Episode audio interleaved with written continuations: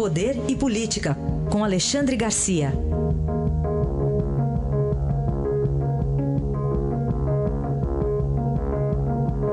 Alexandre, bom dia. Bom dia, Heisen.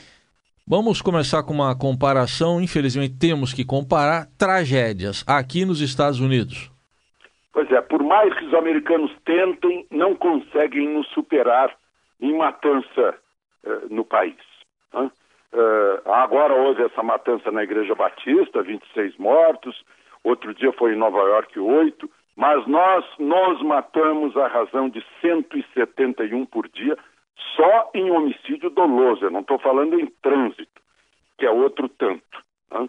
O, se a gente fizer em números proporcionais, porque os americanos têm 300 milhões de habitantes e nós temos 200 milhões, e a cada 100 mil habitantes nós nos matamos a razão de 28 por 100 mil.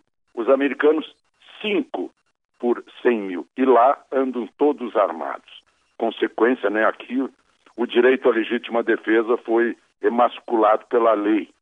Mas, enfim, lá o sujeito que foi matar na, na igreja foi contido por outro armado, porque não havia polícia perto. Aqui, aqui Alexânia, pertinho de Brasília, um, um, um sujeito de 19 anos invadiu a escola, descarregou o revólver, deu seis tiros na, na aluna, teve tempo de carregar de novo e deu mais cinco tiros e ninguém o conteve enquanto praticava o assassinato. Então, só para a gente fazer esse tipo de, de comparação, para a gente pensar um pouco a respeito do que acontece lá, o que acontece aqui. Né? É, será que os americanos preparados para a guerra, tem uma guerra atrás da outra, ainda assim né? são, são mais contidos do que nós?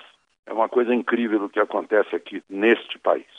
Bem, Alexandre, temos aí ainda que acompanhar, né, desdobramentos e vamos ver o que, que vai trazer pois ainda é, veja mais. só lá, esse sujeito que fez a matança na, na Igreja Batista eh, não tem porte de arma, estava proibido de usar arma por ser violento, por ter espancado a mulher e filhos, mas foi lá matar a sogra e teve acesso à arma. Aqui os bandidos têm acesso à arma também.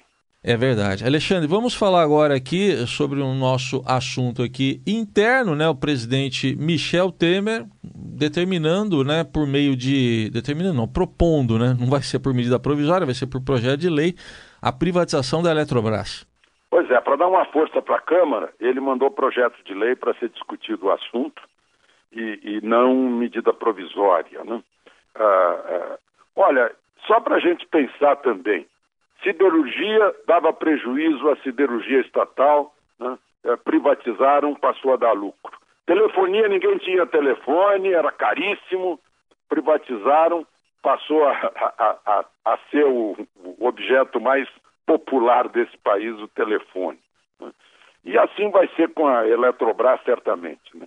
Eu, o, essa proposta do governo inclui duas obrigações do controlador futuro é, é recuperar a bacia do Rio São Francisco e dar ao, ao, minoritário, que vai ser o governo, a golden share, ou seja, a ação dourada, a ação que tem o poder de vetar alguma coisa, porque afinal energia elétrica é setor uh, estratégico para o país, né? Energia elétrica ou qualquer tipo de energia.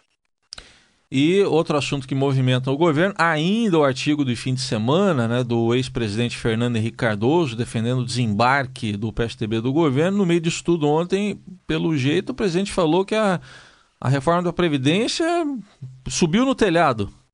Subiu no telhado já há algum tempo, né? Porque o, os, as aposentadorias mais altas aqui de Brasília conseguem convencer as pessoas que o, o prejuízo da reforma é para as aposentadorias baixas, quando não é verdade, é o inverso.